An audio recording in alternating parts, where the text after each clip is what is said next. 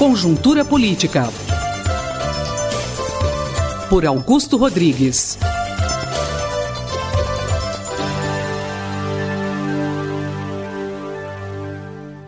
Professor Augusto Rodrigues, a questão do ajuste fiscal no governo Temer, como é que está essa questão? Meus caros ouvintes da Rádio USP, a narrativa otimista do governo está se contrapondo ao marasmo nas decisões sobre o ajuste fiscal. Enquanto o governo tem se esmerado em propagar um discurso otimista de que a inflação deverá chegar ao centro da meta no próximo ano, de que a confiança dos investidores tem crescido e de que a queda do PIB será mais lenta, a semana também foi generosa em artigos de outros economistas apresentando uma outra narrativa, mais desconfiada em relação às intenções do governo atual. A disputa entre o ministro da Fazenda e o Ministério da Fazenda, orientado pela economia, e o núcleo duro do governo, orientado pela política, parece já definida como uma vantagem para o mundo da política, que está preocupado com as futuras eleições e com o impacto das medidas econômicas nos interesses dos eleitores. A narrativa governista de austeridade nos gastos públicos tem se contraposto, assim, a prática política de um governo informado pelo Congresso, um governo quase parlamentarista, que está preocupado com o atendimento das demandas dos senadores que votarão na eleição do impeachment a ocorrer no início de setembro.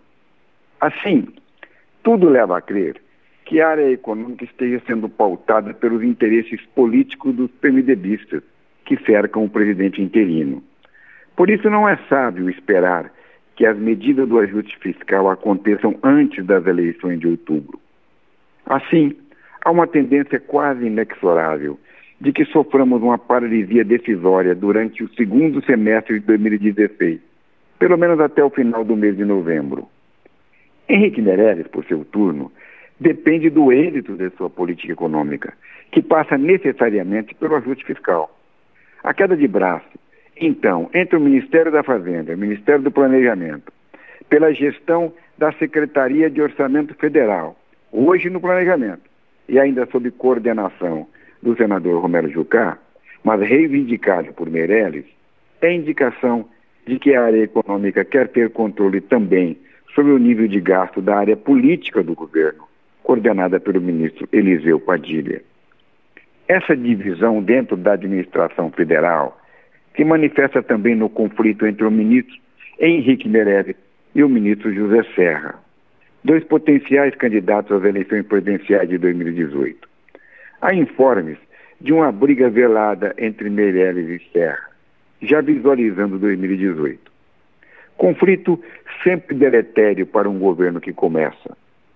Temer está tentando controlar este conflito através da autorização para o lançamento de sua própria candidatura às eleições, o que foi feito nesse último domingo pelo novo presidente da Câmara, Rodrigo Maia.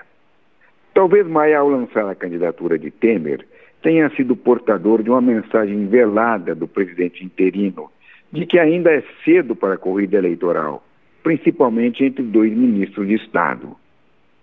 Este conflito tende também a criar uma certa tensão do governo com os agentes do mercado, que podem não estar dispostos a esperar o final do ano para a implantação das medidas econômicas prometidas. Assim, o final do editorial da Folha de São Paulo, deste último sábado, dia 30, demonstra bem isso. O editorial termina assim: A complacência de Temer de seu ministro da Fazenda, Henrique Meirelles, na área fiscal, sugere que os dois foram picados pela mosca azul da ambição eleitoral em 2018. Se não baixarem os olhos para o chão acidentado logo à frente, eles podem tropeçar. Ok, Sandra, é um pouco isso. Conjuntura Política. Por Augusto Rodrigues.